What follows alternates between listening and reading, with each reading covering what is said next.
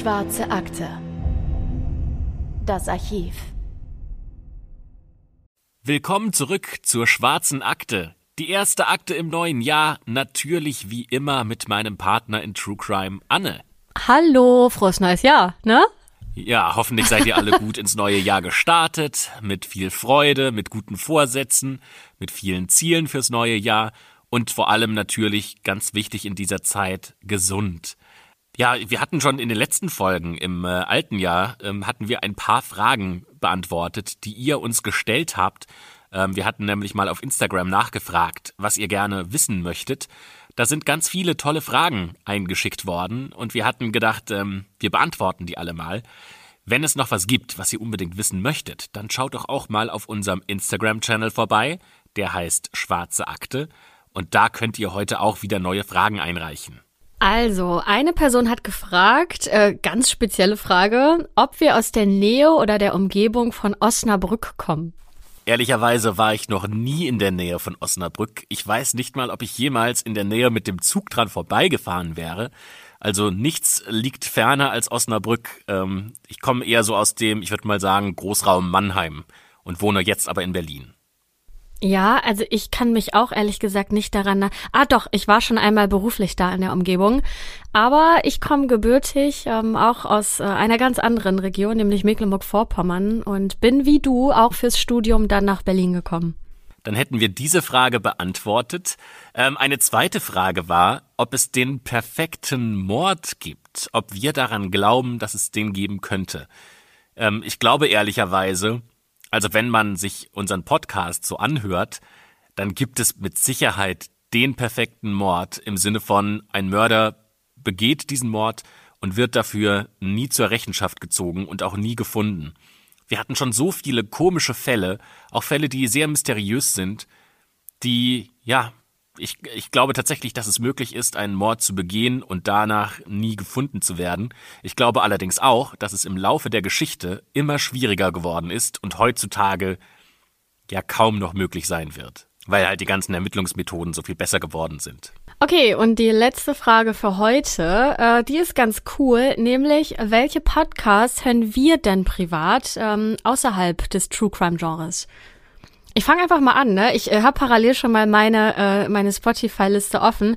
Ey, ich höre echt super viele, aber um vielleicht mal so meine Lieblingspodcasts zu nennen, äh, ganz klar gemischtes Hack, Baywatch Berlin und ähm, ja, dann würde ich noch sagen Baby Got Business. Die höre ich wirklich immer. Aber also ich mag vor allem ähm, Interview-Podcasts ähm, sehr, sehr gerne. Äh, dazu gehört für mich zum Beispiel auch Hotel Matze oder Jakobsweg. Also meine Liste ist da total lang und äh, ich schaffe das immer alles gar nicht nebenbei zu hören. Äh, ich versuche es zumindest, aber genau, das sind so meine, ja, mit meiner liebsten Podcasts. Wie ist es bei dir? Ich bin das komplette Gegenteil. Meine Liste an Podcasts, die ich gerne höre, ist genau null ähm, weil ich tatsächlich keine anderen Podcasts höre. Gar keine. Sondern ich bin, nee, tatsächlich, ich bin einfach mehr der Videomensch. Das hängt auch damit zusammen, dass ich sehr wenig Inhalte selbst konsumiere, die jetzt, ich sag mal, die reine Unterhaltung wären. Also wenn ich was zur Unterhaltung höre oder zur Unterhaltung anschaue, ähm, dann sind das Netflix-Serien. Alles andere ist eher so Information und da brauche ich auch ein Bild dazu, weil wenn ich nur einen Podcast habe, dann passiert mir das viel zu schnell, dass ich mich mit irgendwas anderem beschäftige und plötzlich ist der Podcast nur noch im Hintergrund und ich kriege die Information gar nicht mit. Ich muss mich da ganz genau drauf konzentrieren können und bei vielen Dingen, die ich mache, ähm, braucht man auch einfach ein Bild. Äh, so als Beispiel, ich beschäftige mich sehr gerne und viel mit äh, Aktien oder auch mit ähm, Programmierung.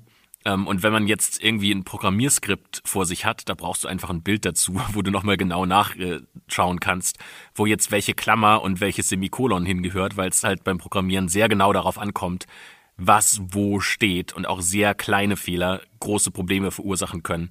Dafür braucht man halt Bild. Finde ich ganz spannend, was du sagst, weil ich bin ganz anders. Also ich höre wirklich in jeder freien Minute Podcasts und ich spule teilweise auch zurück, wenn ich merke, ich habe jetzt nicht mehr so aktiv zugehört. Also für mich läuft das gar nicht nebenbei, sondern richtig aktiv Und das, was ich dann nebenbei tue, sei es irgendwie, weiß ich nicht, Hausputz oder so, ne, das mache ich dann äh, nicht mit voller Konzentration, ähm, sondern ich bin dann immer beim Podcast und bin durch den, äh, ja, fast schon Klassiker, fest und flauschig, auch damals auf das Thema Podcast gekommen tatsächlich. Ähm, also den höre ich wohl dann schon am längsten, ja. Na gut, dann lasst uns heute in den Fall reinstarten. Und ich glaube, eine Sache, die wir alle gerade dringend nötig haben, ist eine Prise Urlaub. Einfach mal in ein fremdes Land, die Sonne auf den Bauch scheinen lassen und einfach mal wieder so ein bisschen relaxen können. Ähm, das ist aber ja gerade im Moment aus bekannten Gründen schwierig. Deswegen versuchen wir euch heute in dieser Folge ein bisschen äh, Urlaubsfeeling zu verschaffen. Zumindest am Anfang dieser Folge. Denn wir reisen nach Ägypten, ins Land der Pyramiden und Pharaonen. Genauer gesagt zu dem Ferienort Marsa Alam am Roten Meer. Das ist ein altes Fischerdorf und ist ein echtes Paradies für Taucher und auch bekannt für seine intakte Unterwasserwelt mit vielen bunten Korallenriffs und man kann sogar Haie und Seekühe hier sehen. Auch Kitesurfer finden hier ideale Bedingungen und die schönen Sandstrände laden zum Chillen und Sonnenbaden ein. Massa Alam ist auch der Schauplatz unseres heutigen Falls. Und ich kann schon mal so viel vorwegnehmen, auch in diesem Fall gibt es viele Spekulationen und Theorien. Ja, aber das äh, seid ihr ja gewohnt von der schwarzen Akte. Deswegen starten wir jetzt mit dem heutigen Fall. Im heutigen Fall geht es nämlich um Magdalena Zuck aus dem polnischen Breslau, die am 24. April 2017, also noch gar nicht vor allzu langer Zeit, in Katowice in einen Ferienpfleger steigt. Und der soll die 27-jährige Kosmetikerin nach Hogada in Ägypten bringen. Von da an geht es dann mit einem Shuttle rund 240 Kilometer weiter zum Ferienort Marsa Alam. Und dort angekommen checkt Magdalena im Hotel ein.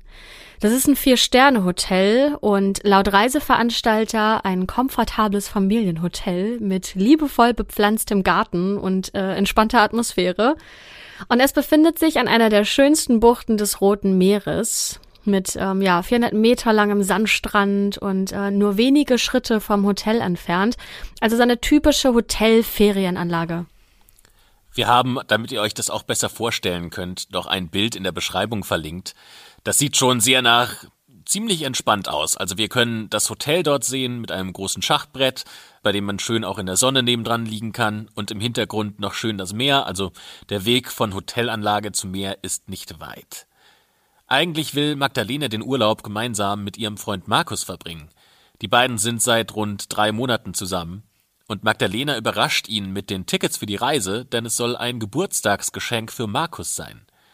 Magdalena hat dafür 1000 Euro pro Person gezahlt. Das ist für die junge Kosmetikerin ziemlich viel Geld und sie hat sich dafür sogar Geld von ihrem Vater geliehen. Sie freut sich schon wahnsinnig auf die Reise, doch die Freude währt nur kurz. Der Reisepass von Markus ist vor einem halben Jahr abgelaufen. Da die Reise allerdings am nächsten Tag schon beginnt, ist die Zeit zu kurz, um sich einen neuen Reisepass zu organisieren. Ja, ziemlich blöd gelaufen und ärgerlich. Und da Markus jetzt ja nicht mehr verreisen kann ohne gültigen Reisepass und sie die Reise auch gar nicht mehr stornieren können, stellt er die Tickets bei Facebook ein zum halben Preis. Aber niemand hat Interesse an einem kurzfristigen Trip und auch die Freunde von Magdalena können aus zeitlichen Gründen diese Reise nicht anstelle des Paares antreten. Ist ja klar, dass Magdalena jetzt hin und her gerissen ist, was sie tun soll. Sie hat ja zwei Möglichkeiten. Entweder sie bleibt zu Hause und keiner von beiden reist, und dafür muss sie dann halt aber diese 2000 Euro, die für sie wirklich viel Geld sind, einfach abschreiben und sie in den Wind schießen. Oder sie reist alleine nach Ägypten und macht einen Solotrip. Magdalena ist seit fünf Jahren selbstständig, hat ihr eigenes Kosmetikstudio. Außerdem hat sie seit Jahren keinen Urlaub mehr gemacht und hat den dringend nötig nach den ganzen stressigen Jahren mit dem Anfang der Selbstständigkeit. Ja, und was soll schon passieren, ne? Ähm, ich war selbst auch schon ein paar Mal allein im Urlaub. Ähm, wobei, das waren dann meistens immer geschäftliche Reisen, die ich dann privat verlängert habe, sozusagen. Ähm, ne? Also das kann man auf jeden Fall gut machen. Und ja, zwar gibt es in Ägypten immer wieder Anschläge, auch auf Touristen, aber die Gefahr im ruhigen Marsa Alam ist ja eher niedrig. Und das Hotel ist auch 30 Kilometer vom Ortszentrum entfernt. Also auch da besteht ein großer Abstand und es ist eher so ein bisschen nicht abgeschieden, aber auf jeden Fall in der sichereren Gegend. Und Magdalena entscheidet sich letztendlich auch für die Woche in der Sonne alleine. Ähm, einfach mal wirklich nichts tun und ähm, ja, das All-Inclusive-Buffet in Anspruch nehmen. Diese Entscheidung wird sie allerdings später noch bereuen. Also lasst uns mal kurz drüber sprechen, wer Magdalena eigentlich ist, also was für eine Persönlichkeit sie ist. Sie ist eine junge, hübsche, sportliche Frau. In einem TV-Interview berichtet ihre Mutter, dass sie mehr als 30 Medaillen in unterschiedlichen Disziplinen gewonnen hat, vor allem im Schwimmen und im Laufen. Ihre Eltern beschreiben sie als positiv, fröhlich und gutmütiger Mensch, und sie ist halt gerade frisch verliebt in Markus. Außerdem hat sie eine wirklich starke Persönlichkeit und sie arbeitet sehr hart für ihren persönlichen Erfolg. Magdalena wuchs im Dreiländereck Deutschland, Polen, Tschechien im äußersten Südwesten Polens auf und mit 17 Jahren ist sie dann schon alleine weggezogen, direkt an die deutsche Grenze. Auf der anderen Seite der Neiße liegt die Stadt Görlitz und die Stadt, in der sie aufwuchs, war bis 1945 sogar der Ostteil von Görlitz und ist 30 Kilometer von ihrem Geburtsort entfernt. Und dort hat sie eine Ausbildung gemacht zur Kosmetikerin und dann mit nur 22 Jahren ihr erstes eigenes Kosmetikstudio in Breslau eröffnet. Man kann Magdalena die Begeisterung für ihren Beruf auf jeden Fall ansehen. Also sie selbst ist stets sehr gepflegt und geht auch nie ungeschminkt aus dem Haus. Und nebenbei hat sie es sogar noch geschafft zu studieren. Wir springen an den frühen Morgen des 25. April 2017. Da erreicht Magdalena nämlich ihr Resort, in dem sie den Urlaub verbringen möchte. Und sie braucht jetzt auch mal Ruhe, denn die Einreiseformalitäten und der Transfer nach Masa Alam, das dauert Stunden. Wie alle anderen Mitreisenden wird sie vom Reiseleiter Mahmoud in Empfang genommen. Von ihm bekommt sie auch ihr Zimmer zugewiesen und Mahmoud behalten wir uns mal im Hinterkopf, der wird später nämlich noch eine sehr entscheidende Rolle spielen. Ja, und schon am nächsten Tag, am 26. April, verhält sich Magdalena irgendwie eigenartig. Ein anderer Teilnehmer dieser Pauschalreisegruppe sagt dem polnischen Nachrichtensender TVN24 später, dass er sich über ihr Verhalten gewundert habe. Zurück zur Reisegruppe. Die trifft sich nämlich erstmal an der Rezeption und Magdalena schlägt ihnen vor, einen gemeinsamen Abend zu veranstalten, damit sich die Teilnehmer untereinander besser kennenlernen können. Da sie ja selbst allein unterwegs ist, ist das ja eine gute Möglichkeit, andere Kontakte zu knüpfen. Und der Reiseleiter Mahmoud findet die Idee auch gut und will die Veranstaltung nach dem Abendessen organisieren. Doch plötzlich dreht sich Magdalena zu ihm um und fragt immer und immer wieder, wo ist mein Freund? Wo ist mein Freund? Und das ist schon sehr merkwürdig, denn sie weiß doch, dass er die Reise nicht antreten konnte und dass sie alleine nach Ägypten gereist ist. Und nachdem sie das noch ein paar Mal wiederholt hat, läuft sie dann weg, weg von der Gruppe. Jetzt könnte man meinen, das ist vielleicht so ein Anflug der Reisestrapazen und sie war einfach übermüdet und verwirrt. Aber das war nicht der einzige Aussetzer. Auch Freunde aus der Heimat sind irritiert, denn Magdalena schickt ihnen Nachrichten. In denen tut sie so, als ob die Freunde mit im Urlaub in Ägypten wären. Auch Verwandte erhalten komische Nachrichten. Magdalena fragt, wo seid ihr? Wann kommt ihr? Seltsam ist, dass sie diese Nachrichten nicht mehr von ihrem Handy verschickt, sondern von dem Handy des Reiseleiters Mahmoud. Also warum hat sie nicht ihr eigenes Handy benutzt? Das ist tatsächlich eine Frage, die nicht geklärt werden kann. Später taucht dann auch ein sehr besorgniserregendes Video im Internet auf. Und darin ist zu sehen, wie Magdalena total apathisch auf der Türschwelle ihres Hotelzimmers liegt, nur mit einem Bademantel bekleidet und total verzweifelt wirkt. Das ist jetzt auch nicht die äh, englische Art der Gentleman, ähm, jemanden in so einer Situation zu filmen. Also das ist schon, ja, sie verhält sich da extrem komisch und äh, jemand hat das tatsächlich gefilmt und veröffentlicht. In diesem Video sieht man, dass die Hotelangestellten mit dieser Situation total überfordert sind, denn die sind das nicht gewohnt. Ne? Das ist ja kein Partyhotel, ähm, von dem man das vielleicht gewohnt wäre, mit betrunkenen Gästen umgehen zu müssen, sondern das ist ja ein Familienhotel. Also da kommen, kommen solche Situationen eigentlich nicht vor. Wer dieses Video veröffentlicht hat, weiß man nicht. Am Ende jedenfalls legen die Hotelangestellten Magdalena dann zurück aufs Bett. Magdalena ruft dann bei ihrer Schwester zu Hause in Polen an, diesmal allerdings von ihrem eigenen Handy. Bei diesem Gespräch äußert Magdalena einen schlimmen Verdacht. Sie glaubt nämlich, dass ihr jemand etwas ins Getränk gemischt hat, weil sie fühlt sich ganz komisch. Die Schwester ruft dann bei Magdalenas Freund Markus an, der hat auch schon komische Anrufe von Magdalena erhalten und macht sich große Sorgen. Deswegen organisiert er einen Rückflug für den 29. April 2017. Das ist der früheste Rückflug von Ägypten nach Polen. Früher geht einfach kein weiterer Flug nach Katowice. Markus hat Angst, dass Magdalena wegen ihres Zustands nicht mehr die Reise alleine bewältigt bekommt. Deswegen bittet er einen Freund von ihm, nach Ägypten zu fliegen und sie dort abzuholen. Denn Markus kann sie ja selbst nicht begleiten, weil ja sein Reisepass abgelaufen ist. Am 28. April kommt es dann sogar so weit, dass Magdalena aufgrund ihres Zustandes in ein örtliches Krankenhaus gebracht wird. Doch dort wird sie gar nicht behandelt. Und warum nicht, das ist leider unklar. Angeblich haben die Ärzte eine Aufnahme abgelehnt, weil sie keine psychischen Erkrankungen behandeln können. Wir werden auf diesen Aspekt nochmal später eingehen. Diese Version bestreitet allerdings ein Arzt des Krankenhauses. Er sagt, Magdalena soll sich geweigert haben, sich dort behandeln zu lassen. Sie ist angeblich nicht mal aus dem Auto ausgestiegen, als sie zur Klinik gefahren ist. Das kann man ja auch irgendwie nachvollziehen, oder? Also stell dir vor, dir geht's nicht gut und du weißt auch nicht genau warum. Und dann sollst du fernab von der Heimat ganz alleine, ohne eine Vertrauensperson an deiner Seite, in ein Krankenhaus fahren, dich da behandeln lassen, ohne die nötigen Sprachkenntnisse zu haben. Also weder du kannst dich ausdrücken, noch kannst du verstehen, was die Ärzte vor Ort zu dir sagen. Also, ne, wie sollst du den Leuten erklären, was du eigentlich für ein Problem hast, ähm, von dem du ja eigentlich gar nicht genau weißt, was es ist? Und außerdem ist das Gesundheitssystem in Ägypten auch ein anderes, als es Magdalena aus der Heimat gewohnt ist. Aber jetzt holen wir uns nochmal die Aussage des Arztes ins Gedächtnis, der gesagt hat, Magdalena ist nicht mal aus dem Auto ausgestiegen und hat sich geweigert, sich behandeln zu lassen. Die Überwachungskameras sagen was ganz anderes. Da ist nämlich ganz klar zu erkennen, dass Magdalena freiwillig eincheckt und sich sogar den Weg weisen lässt. Ja, zugegeben, sie wirkte ein bisschen wackelig auf den Beinen, aber zumindest der Punkt, dass sie nicht im Krankenhaus war und verweigert hat, behandelt zu werden, das stimmt faktisch nicht.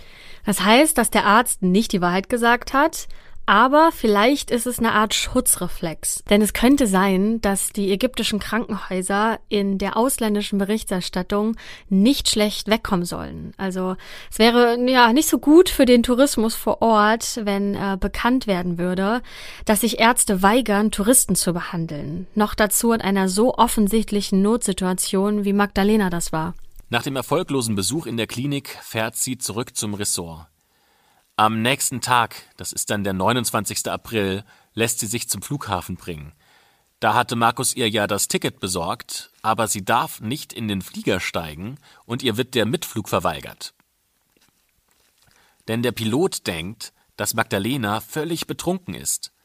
Andere Zeugen wollen beobachtet haben, dass sie sich am Gate regelrecht manisch verhalten hat, völlig überdreht. Da ist übrigens Markus Kumpel Matjay noch gar nicht vor Ort, ähm, aber da werden wir auch noch nachher drüber reden. Es geht also zurück zum Hotel für Magdalena. Also insgesamt wieder 500 Kilometer auf ägyptischen Straßen, die sie zurücklegen muss an diesem Tag und in ihrem Zustand. Das heißt, es ist ne, eine ganz schöne Strecke und äh, ganz schön schwierig und anstrengend für sie. Im Hotel möchte sich Magdalena daher erstmal von diesen Strapazen erholen. Aber da wartet bereits die nächste böse Überraschung auf sie, denn das Hotel weigert sich, ihr ein Zimmer zu geben, obwohl das ja schon bezahlt ist. Aber nach den Erfahrungen der letzten Tage mit Magdalena sind die Hotelmitarbeiter wohl heilfroh, sie endlich los zu sein. Magdalena wendet sich daher an ihren Reiseveranstalter und der schickt Mahmoud zu ihr. Und zusammen suchen die beiden jetzt nach einem neuen Hotel für sie. Diese ganze Situation bespricht Magdalena natürlich auch mit ihrem Freund Markus, der noch in Polen ja auf sie wartet. Sie nutzt dafür eine Videofunktion ihres Messengers und dieses Gespräch dauert knapp 14 Minuten, ja, und verstört Markus eigentlich mehr, als dass es ihm Hoffnungen macht oder die Sorgen nimmt. Es ist übrigens auch das letzte Mal, dass Markus mit Magdalena sprechen wird. Und mit diesem Gespräch und vor allem dem ganzen Drumherum werden wir uns jetzt intensiv beschäftigen. Markus macht sich ja bereits große Sorgen um Magdalena und deshalb hat er ja auch den Rückflug für sie gebucht und einen Freund gebeten, ähm, diesen Videocall mit Magdalena aufzunehmen. Als Beweis, äh, wie er in dem Telefonat noch zu ihr sagt. Und der Freund von Markus wird später diese Aufnahme ins Internet stellen. Aber auch auf der anderen Seite der Leitung findet das Gespräch unter ungewöhnlichen Bedingungen statt. Denn Magdalena hält nicht selbst das Handy, das übernimmt jemand anderes für sie. Und es ist auch nicht ihr Telefon. Wahrscheinlich ist es Mahmoud, mit dem sie ja schon auf Hotelsuche ist. Aber es scheinen bei diesem Telefonat noch andere Personen anwesend zu sein. Die erkennt man zwar nicht, aber zumindest kann man ihre Stimmen hören. Ja, und in diesem Videotelefonat macht Magdalena einen ängstlichen, fast sogar panischen Eindruck. Sie sagt fast nichts und wenn doch, dann flüstert sie ganz leise. Markus redet die ganze Zeit auf sie ein und sagt immer wieder, Mäuschen, was ist los? Sag es mir, hab keine Angst. Maciej wird dich abholen. Er ist morgen früh da und wird dich fahren. Ja, dieses Gespräch äh, geht dann immer wieder in diese Richtung, dass er auf sie einredet und ähm, sie eigentlich nur stumm dasitzt. Und Magdalena geht auf diese Fragen gar nicht ein. Also sie sagt nur, ich kann's dir nicht sagen, und später sagt sie auch noch, ich kann nicht reden. Und dann sagt sie einen Satz, der Markus auch im Gedächtnis hängen bleibt. Sie sagt, ich wurde vergewaltigt, ich komme nicht mehr nach Hause. Die haben hier ihre Tricks. Bitte hol mich zurück. Markus kann gar nicht glauben, was er da gerade gehört hat und fragt sie auch, wer dafür verantwortlich sei und wie das passiert ist. Doch Magdalena sagt nur den Buchstaben M. Als Markus wissen will, ob mit M der Reiseleiter Mahmoud gemeint ist, übernimmt Mahmoud das Gespräch und sagt, dass es keinen Sinn mache, jetzt weiterzusprechen und er die polnische Botschaft verständigen wird. Natürlich ist Markus nach diesem Gespräch total schockiert und höchst alarmiert, aber von Polen aus kann er jetzt ja wenig machen. Wo dann Magdalena tatsächlich die Nacht verbringt, ist nicht bekannt. Am nächsten Tag jedenfalls wird sie von fünf Männern in das gleiche Krankenhaus gebracht, in dem sie schon an den Tagen zuvor behandelt wurde. Auf dem Überwachungsvideo der Klinik sind die Männer ganz klar zu erkennen. Die tragen allerdings keine typische Krankenhausmitarbeiterkleidung und sind wohl auch keine Ärzte. Außerdem verhalten die sich merkwürdig.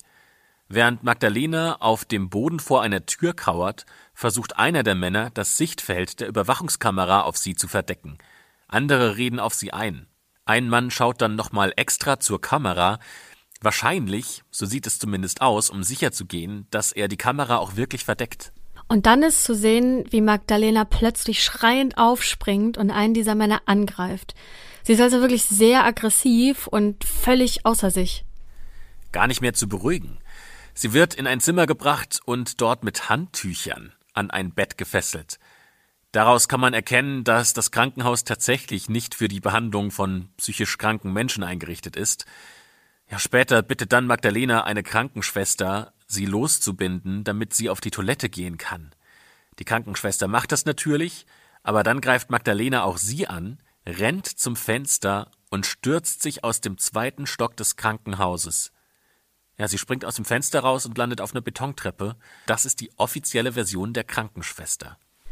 Magdalena wird durch diesen Sturz schwer verletzt und hat mehrere Knochenbrüche. Zur weiteren Behandlung wird sie noch am selben Tag, am 30. April 2017, in ein anderes Krankenhaus nach Hogada gebracht. Wie sinnvoll diese Verlegung in ihrem Zustand war, lässt sich jetzt nicht mehr beurteilen. Und das ist leider auch das Ende ihrer Reise, denn tragischerweise stirbt Magdalena kurz nach ihrer Ankunft im Krankenhaus in Hogada auf der Intensivstation an ihren schweren Verletzungen, die sie sich durch diesen Sturz aus dem Fenster zugezogen hat. Das müssen offensichtlich dann schwerste Verletzungen gewesen sein, die sie von diesem Sturz davongetragen hat. Ja, und das äh, waren tatsächlich auch schon die Fakten, die wir von dieser Geschichte haben. Ähm, das heißt, der nächste Schritt ist zu schauen, was hat die Polizei ermittelt und wie plausibel ist das, was dann in diesen Ermittlungsverfahren herausgekommen ist. Die Behörden in Ägypten sind sich da relativ schnell einig, ähm, denn die sagen, dass Magdalena Selbstmord begangen hat. Als Grund dafür nennen sie eine Depression oder eine Psychose. Na, man muss es ja auch ehrlich sagen. Also von dem, was wir jetzt gehört haben, verhält sich Magdalena ja tatsächlich super eigenartig. Das fängt ja schon mit den komischen Anrufen an, dann der Zusammenbruch im Hotel, dann hat sie diese komischen Wutausbrüche und so weiter. Also das ist ja auf jeden Fall kein normales Verhalten von einem ausgeglichenen Menschen. Ihre Eltern beteuern eindringlich, dass Magdalena in der Vergangenheit aber keinerlei psychische Auffälligkeiten zeigte. Das heißt, sie war weder depressiv, noch hatte sie eine bipolare Störung und sie war schon gar nicht psychotisch. Allerdings gibt es eine Freundin von Magdalena, die anonym bleiben möchte, die sagt, dass sie mit Magdalena über ihre Therapie-Meetings gesprochen hat. Offenbar hat Magdalena eine spezielle Art äh, Therapie mitgemacht, die nennt sich Developmental Therapy. Ähm, das ist eine Art Psychotherapie, die ähm, häufig nicht bei psychischen Erkrankungen eingesetzt wird, sondern da geht es mehr um Selbstoptimierung. Alles dreht sich um die Frage, wie man ein ausgeglichener Mensch wird und mit sich selbst im Reinen ist. Das Ziel von dieser Therapie ist es, glücklich zu werden und auch die ganzen Herausforderungen, die das Leben zu bieten hat, besser annehmen zu können. Ja, ist ja eigentlich genau das, was eine Selbstständige braucht denn äh, Selbstständigkeit bedeutet äh, immer eine Herausforderung. Ähm, allerdings betont die Freundin auch, dass Magdalena ein normaler und gesunder Mensch war, der viel positive Lebensenergie versprüht hat. Okay, das bedeutet, dass eine psychische Erkrankung allem Anschein nach ausscheidet. Aber warum sie sich in ihrem Urlaub so eigenartig verhält, das werden wir später noch ausführlich besprechen. Da gibt es einen ganz spannenden Ansatz. Werbung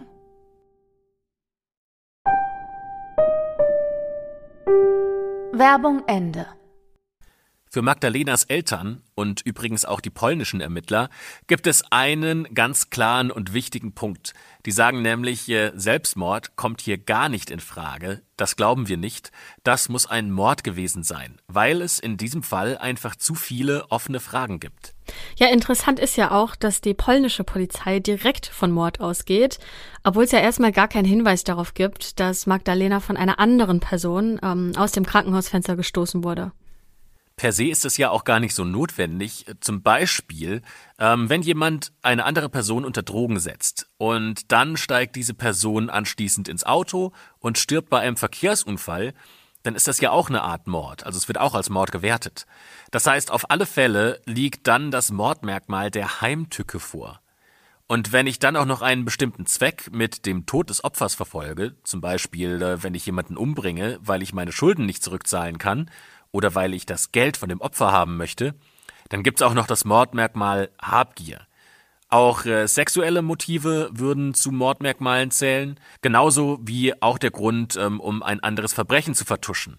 Ja, und wenn zwei von diesen ganzen Merkmalen zusammenkommen, dann sprechen wir tatsächlich von Mord. Ob das Opfer jetzt unmittelbar an den Folgen eines Angriffs stirbt, ist da tatsächlich juristisch nebensächlich, Eher wegweisend ist die Frage, ob man den Tod des Opfers billigend in Kauf genommen hat. Das reicht dann schon aus, damit es ein Mord wird. Ja, am Ende des Tages, also das ist jetzt viel juristische Theorie, das muss natürlich ein Richter beurteilen, ob das jetzt ein Mord ist oder nicht. Ja, so richtig kommen die Ermittler aus Polen auch nicht voran, was aber vor allem an den ägyptischen Kollegen liegt, denn die sind jetzt eher wenig an einer Zusammenarbeit interessiert. Ein Beispiel. Es dauert satte dreieinhalb Jahre, bis der Obduktionsbericht, der ja entscheidende Hinweise enthalten könnte, was mit Magdalena passiert ist, von Ägypten nach Polen geschickt wird. Und als das Ergebnis endlich im September 2020, also vor drei Monaten, in Polen ankommt, ist der Obduktionsbericht nicht mal vollständig. Wir haben es ja schon vorher mal angesprochen, das kann natürlich sein, dass Ägypten, ähm, für das ja Tourismus eine ganz wichtige Einnahmequelle ist, gar kein großes Interesse daran hat, so eine Straftat aufzudecken, die dem Tourismus vielleicht schaden könnte. Ähm, aber es gibt gar keine Belege dafür, dass irgendwas von ägyptischen Behörden vertuscht worden wäre oder sie schlampig gearbeitet hätten, absichtlich.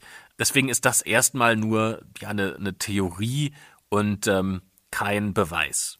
Na, lass uns trotzdem nochmal bei diesem Ansatz bleiben, denn es stellt sich ja schon die Frage, was denn bitte hier vertuscht werden soll, falls es wirklich so eine Aktion gab.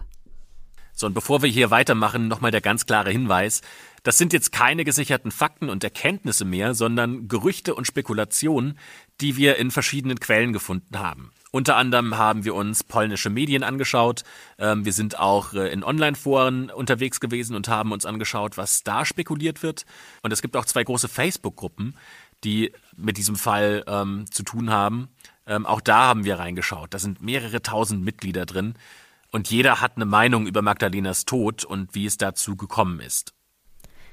In vielen Online-Berichten rückt der Reiseführer Mahmoud in den Fokus der Spekulationen, denn der soll Magdalena am Abend ihrer Ankunft, also am 25. April, ein mit Drogen versetztes Getränk gegeben haben. Dabei soll es sich um Liquid Ecstasy oder Mephedron gehandelt haben. Diese beiden gelten als Vergewaltigungsdrogen und anschließend soll Magdalena von mehreren Männern vergewaltigt worden sein. Das als erste Theorie ist natürlich schon mal eine krasse Ansage. Ähm, also lass uns mal anhand der Fakten checken, ob das tatsächlich so gewesen sein könnte. Zurück zum Tag nach der Ankunft von Magdalena, der 26. April. Da verhält sie sich ja schon höchst eigenartig. Ähm, sie fragt ja, wo ihr Freund ist und verschickt seltsame Nachrichten an ihre Familie. Das würde also zeitlich schon passen, dass sie in diesem Zeitraum Drogen eingenommen hat. Auch, dass sich ihr Gesundheitszustand in den nächsten Tagen so dramatisch verschlechtert, könnte durch eine drogenindizierte Psychose gekommen sein. Das ist bei chemischen Drogen gar nicht mal so ungewöhnlich. Ähm, vorher hat sie ja nie irgendwelche Auffälligkeiten gezeigt und die Drogen wären zumindest eine Erklärung dafür, warum sie sich so komisch verhält. Und diese Psychose ist am Ende auch die Ursache dafür, dass sie aus dem Fenster springt. Sie ist zu diesem Zeitpunkt ja völlig verzweifelt und äh, offenbar sieht sie einfach keinen anderen Ausweg mehr. Ja, und kann halt wegen dieser Psychose auch die aktuelle Situation nicht mehr richtig und auch rational bewerten. Und zudem sagt sie ja explizit in einem Gespräch mit ihrem Freund Markus, ich wurde vergewaltigt, ich komme nicht mehr nach Hause. Es tut mir leid, die haben ihre Tricks hier, bitte hol mich zurück. Und gegenüber ihrer Schwester äußerte sie ja auch den Verdacht, dass ihr etwas ins Glas geschüttet wurde. Es gibt für dieses Vorgehen auch einen Begriff, der heißt Taharush Jamai. Ähm, und äh, das ist ein Begriff dafür, ähm, für sexuelle Übergriffe gegenüber Frauen.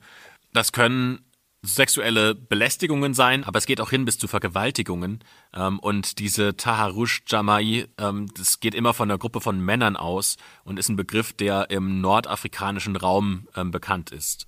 In dem knapp 40-minütigen Videogespräch mit ihrem Freund Markus flüsterte Magdalena ja auch immer wieder den Buchstaben M. Für große Teile der Internetgemeinde ist das ein klarer Hinweis auf Mahmoud als Täter.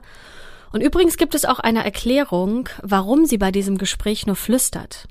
Denn einer der Männer, der bei dem Telefonat anwesend war, soll Polnisch gesprochen haben. Deshalb soll Magdalena nicht offen mit ihrem Freund Markus gesprochen haben können, weil der Mann alles verstanden hatte.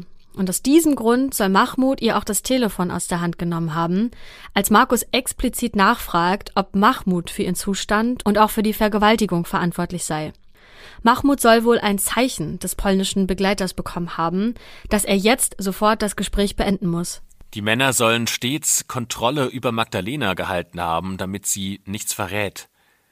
Diese Männer bringen dann Magdalena ins Krankenhaus und sie darf dann auch nicht mit ihrem eigenen Handy telefonieren, sondern muss über Mahmuds Mobiltelefon mit Markus sprechen. Einmal sagt sie in dem Gespräch, dass sie später ihr eigenes Handy einschalten will und Markus zurückrufen wird, aber zu diesem Punkt kommt es schon gar nicht mehr. Einen eindeutigen Beleg für eine Massenvergewaltigung gibt es nicht und Magdalena lässt sich ja nicht im Krankenhaus untersuchen bzw. wird nicht untersucht. Allerdings haben einige User die arabischen Hintergrundgespräche des Telefonats mit Markus analysiert und die Männer dort, die offensichtlich zu Mahmoud gehören, reden wohl extrem vulgär und frauenfeindlich. Auch das ist kein Beleg, aber es gibt dennoch einen klaren Hinweis darauf, in welcher Gesellschaft sich Magdalena da gerade unfreiwillig befindet. Im Internet kursieren nämlich auch Gerüchte darüber, dass Mahmoud diese Masche nicht zum ersten Mal verwendet hat. Er soll schon früher Frauen unter Drogen versetzt haben und sich dann an ihnen vergangen haben. Das können wir jetzt auch nicht überprüfen und haben dafür auch keine weiteren Beweise. Äh, die ägyptische Polizei stuft den Fall ja als Selbstmord ein und nimmt deswegen auch keine weiterführenden Ermittlungen auf. Natürlich wird auch Mahmoud befragt, aber die Polizei hält ihn für unschuldig.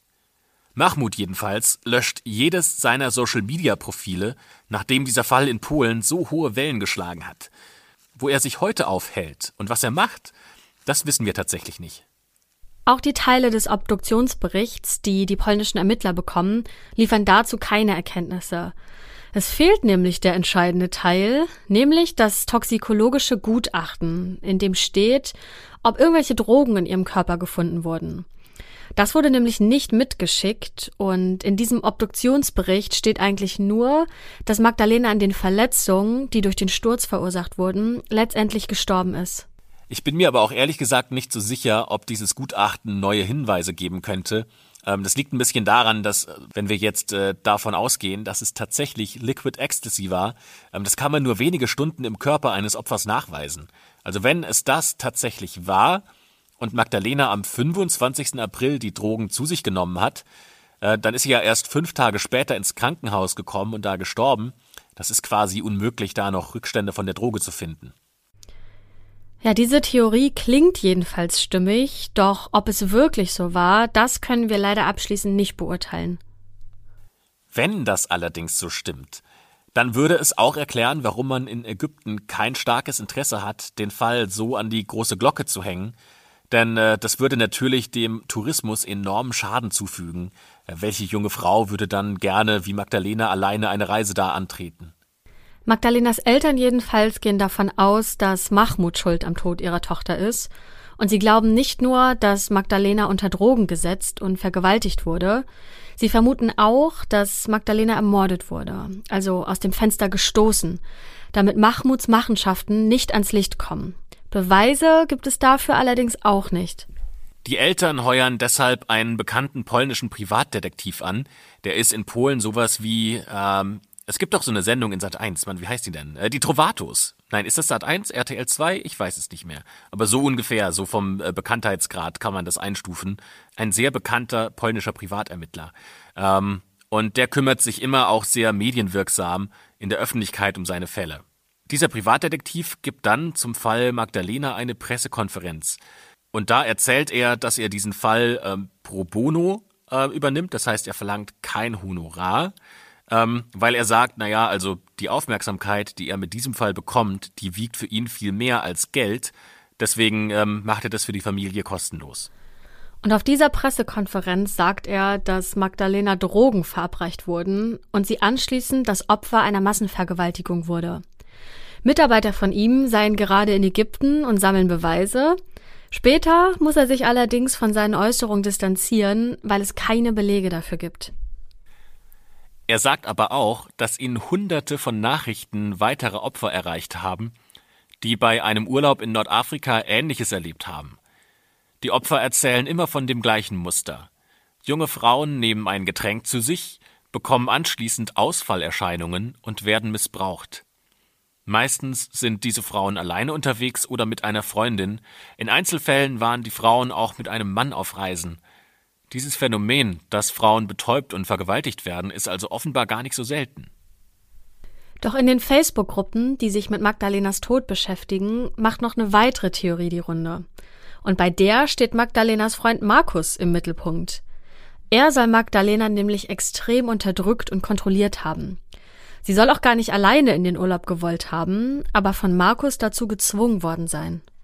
Ja, ist in meinen Augen völlig absurd. Also warum soll er denn Magdalena alleine in den Urlaub schicken? Und dann auch noch, also die ganze Geschichte, die danach kommt.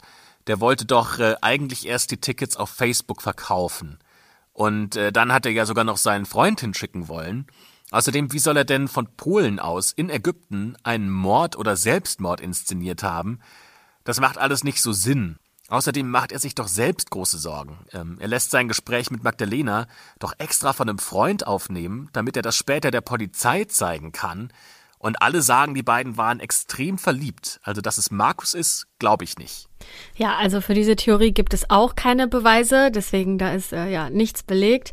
Nur eine Sache macht mich schon stutzig bei der Nummer, und zwar der Freund von Markus. Warum ist der nicht schon am 29. April in Ägypten? Denn der soll sie ja abholen und dann gemeinsam mit ihr zurück nach Polen fliegen. Und Markus bucht ja auch einen Flug für Magdalena am 29. April, den sie dann nur nicht antreten kann, weil der Pilot ja sagt, dass sie zu betrunken ist und sie deswegen nicht mitnehmen möchte. Und da ist der Freund ja aber noch gar nicht vor Ort. Angeblich kam er eine Stunde später an, nachdem Magdalena sich aus dem Fenster im Krankenhaus gestürzt hat. Erst Stunden später hat er von ihrem Tod erfahren. Ich glaube, dass hinter der Geschichte ein ziemlich einfacher Grund steckt. Nämlich Markus hat ja erst den Flug für Magdalena gebucht, für diesen 29. April, als er von ihren Problemen erfahren hat. Ja, und dann will er ja den Flug noch für seinen Freund buchen. Jetzt ist aber der Flughafen in Katowice halt nicht mal Frankfurt, London oder New York, wo stündlich Flüge nach Ägypten fliegen. Ähm, das heißt, wenn man jetzt nicht irgendwie eine Pauschalreise mit einem Charterflug gebucht hat, dann äh, muss man halt Linie fliegen. Äh, und das bedeutet mindestens zwei Zwischenstopps. Da muss man von Katowice aus entweder über Warschau oder München nach Kairo und das jeweils mit mehreren Stunden Aufenthalt. Also bis man an diesem Ort angelangt ist, dauert es halt tatsächlich mindestens zehneinhalb oder wahrscheinlich 13 Stunden sogar noch eher. Und äh, dann muss er ja auch noch von diesem Flughafen in Ägypten in diesen Ort. Das waren ja auch noch mal mehrere Stunden. Also dass äh, Markus dort schnell ankommt, war einfach unmöglich. Deshalb sagt Markus ja auch in diesem Gespräch mit Magdalena am 29. April, dass Majay, also der Freund, äh, morgen ankommen wird. Der hat sich wahrscheinlich schon auf den Weg gemacht, aber war halt irgendwo auf der Reise dorthin auf irgendwelchen Flughäfen gefangen. Ja, Markus selbst hat sich vollständig aus der Öffentlichkeit zurückgezogen, nachdem diese wilde Theorie im Internet verbreitet wurde, dass er schuld am Tod von Magdalena sein soll. Denn seitdem bekommt er zahlreiche Morddrohungen. Und ja, daraufhin löscht er alle seine Social-Media-Accounts und ähm, taucht unter.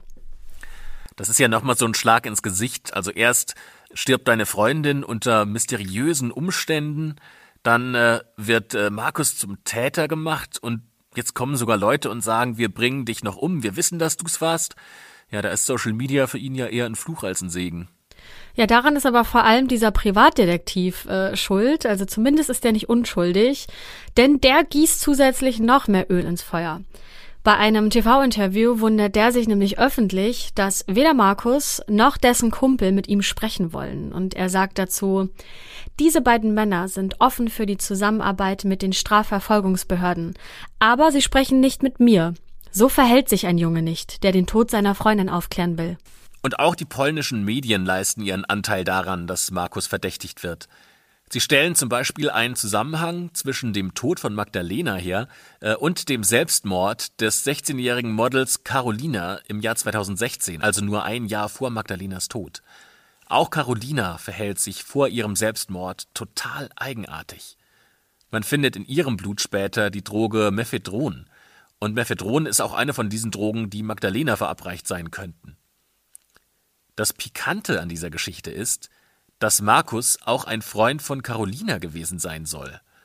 Die Polizei befragt Markus dazu natürlich, aber die kann zwischen den beiden Todesfällen keine Verbindung herstellen. Dann gibt es ja noch die Theorie, dass Magdalena aus freien Stücken Drogen eingenommen hat, die dann eine Psychose auslösten. Das ist natürlich möglich. Die Frage ist ja aber, wie wahrscheinlich ist das? Also du bist eine junge Frau, du reist in ein fremdes Land und gleich am ersten Abend nimmst du dann in einem Familienhotel harte Drogen? Außerdem ist nicht bekannt, dass Magdalena vorher irgendwas mit Drogen am Hut hatte. Ganz im Gegenteil, die ist ehrgeizig, sie ist selbstständig, sie will es zu was bringen. Und das ist jetzt mal ihr lange ersehnter und wohlverdienter Urlaub. Ich glaube eher, dass sie da relaxen wollte und nicht mit harten Drogen Party machen will. Einen völlig neuen Ansatz liefert dagegen der polnische Justizminister und Generalstaatsanwalt. Der schickt kurz nach dem Tod Magdalenas ein eigenes Ermittlerteam nach Ägypten und bei einer Pressekonferenz vermutet er, dass Magdalenas Tod etwas mit internationalem Menschenhandel und der Ausnutzung von Frauen zu sexuellen Zwecken zu tun habe. Doch wie ihr schon kennt, Beweise dafür können seine Ermittler auch nicht liefern. Zumindest hat der Privatdetektiv zu dieser Theorie auch eine eigene Meinung. Er hält es nämlich für ausgeschlossen, dass Magdalena Opfer eines international agierenden Menschenhändlerrings geworden ist. Normalerweise werden die Opfer vom Ausland aus motiviert, eine Reise zu machen. Ähm, zum Beispiel werden ihnen dafür oft Flugtickets geschenkt äh, und dann werden sie vor Ort am Flughafen abgeholt und verschleppt. Aber Magdalena ist ja selbst auf die Idee gekommen zu verreisen und hat sich die Tickets auch selbst gekauft. Also die Geschichte ist eher unwahrscheinlich. Dann fassen wir abschließend also nochmal zusammen, was wir jetzt wissen. Eine 27-jährige Kosmetikerin aus Polen fliegt alleine nach Ägypten in den Urlaub. Dort verhält sie sich äußerst merkwürdig. Fünf Tage später stirbt sie an den Folgen eines Sturzes aus dem Fenster. Die ägyptischen Behörden gehen von Selbstmord aus. Die polnischen Behörden jedoch befragen 200 Zeugen, Familienmitglieder, auch ihren Freund Markus natürlich, Ex-Partner, Leute, die mit ihrem selben Flugzeug angekommen sind, Mitreisende aus dem Ressort und so weiter und so weiter.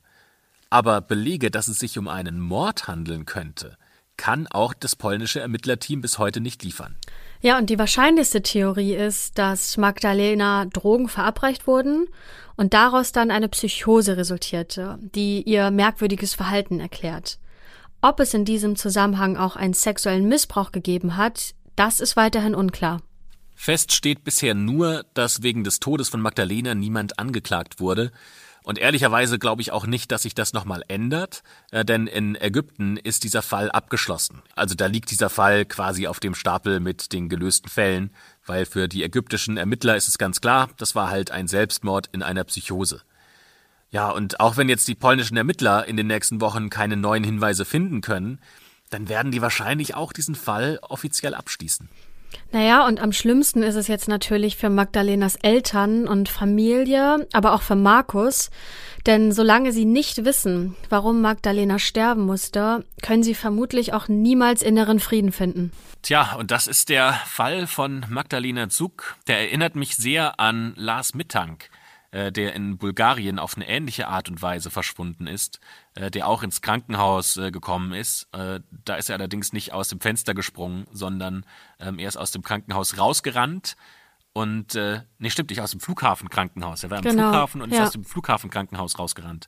Und dann aus dem kompletten Areal und dann einfach verschwunden. Ähm, das erinnert mich sehr, sehr, sehr an diesen Fall.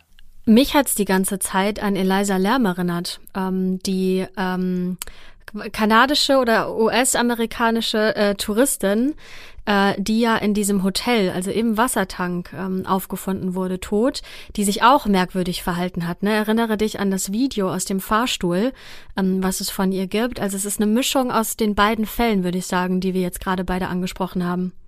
Ich glaube, die Lösung des Falls geht in diesem, in diesem Fall echt nur über Mahmoud. Ich glaube, dass das der Schlüssel zur Lösung ist, und ehrlicherweise ist es für mich auch die schlüssigste Lösung, dass er ihr die Drogen verabreicht hat. Ja, es geht mir genauso. Ne? Wir haben ja, glaube ich, jetzt im Fall auch schon mal äh, dargelegt oder zumindest versucht, auch zu rekonstruieren und äh, die Theorien gegenzuchecken mit dem Wissen, äh, was wir haben oder ne, was es eben gibt. Ähm, aber ne, ich finde es auch, also dass sie in diesem Videotelefonat ähm, dann immer wieder M geflüstert hat ähm, ne, mhm. und den mhm. Namen dann nicht aussprechen konnte, das ist schon, ähm, schon sehr, sehr verdächtig. Und ich kann mir auch nicht vorstellen, dass sie freiwillig Drogen genommen hat vor Ort. Ähm, wenn eben alle Verwandten und Freunde sagen, dass sie da eigentlich nicht der Typ für ist, dann probierst du das nicht alleine im Ausland, wenn du niemanden dabei hast, ne, der da nochmal auf dich aufpassen kann. Also das kann ich mir auch nicht vorstellen. Aber wie gesagt, Mahmoud ist untergetaucht. Ähm, es gibt keine Informationen mehr darüber, wo er sich auffällt oder was er gerade macht. Äh, das heißt, diese Spur wird wahrscheinlich auch im Sand verlaufen. Ja, und das ist auch ein Fall, der nach wie vor sehr viele Leute beschäftigt. Also in diversen Foren wird da nach wie vor spekuliert und äh, Theorien aufgestellt. Ähm, der Fall wurde auch schon von anderen True Crime Podcastern behandelt. Also man merkt, dass der nach wie vor eine große, ähm, ja, eine große Präsenz hat ähm, in den Medien und in den Köpfen der Leute, die natürlich auch wissen wollen, was hier passiert ist. Ja, ich finde, also der berührt mich schon auch aus dem Punkt, weil das so gerade meine Lebenssituation ist. Ähm, man arbeitet viel, man macht mal zwei, drei Wochen Urlaub und möchte da eigentlich nur entspannen und äh, dann kommt man aus diesem Urlaub nicht mehr zurück. Das ist schon, schon heftig. Also gerade auch für alle Umstehenden, weil man ja da, ich finde das so unbefriedigend, weil man gar nicht weiß, was da passiert ist. Ja, teilt uns doch gern auch eure Gedanken mit. Ähm, was glaubt ihr, was hier passiert ist? Ähm, am besten könnt ihr das wahrscheinlich auf Instagram machen, unter dem heutigen ähm, Posting zur Folge. Ähm, lesen wir uns natürlich super gerne durch und ähm, es ist auch immer interessant zu sehen, ähm, wenn ihr gegenseitig auf eure Theorien und Gedanken eingeht und da eine Diskussion entsteht oder nennen wir es ein Gespräch. deswegen sind wir sehr gespannt, was ihr glaubt, was hier vorgefallen ist. Ja, vielen Dank fürs Zuhören in dieser Folge. Wir freuen uns natürlich auch, wenn ihr nächste Woche mit dabei seid und schließen dann für heute die schwarze Akte und sagen bis zum nächsten Mal.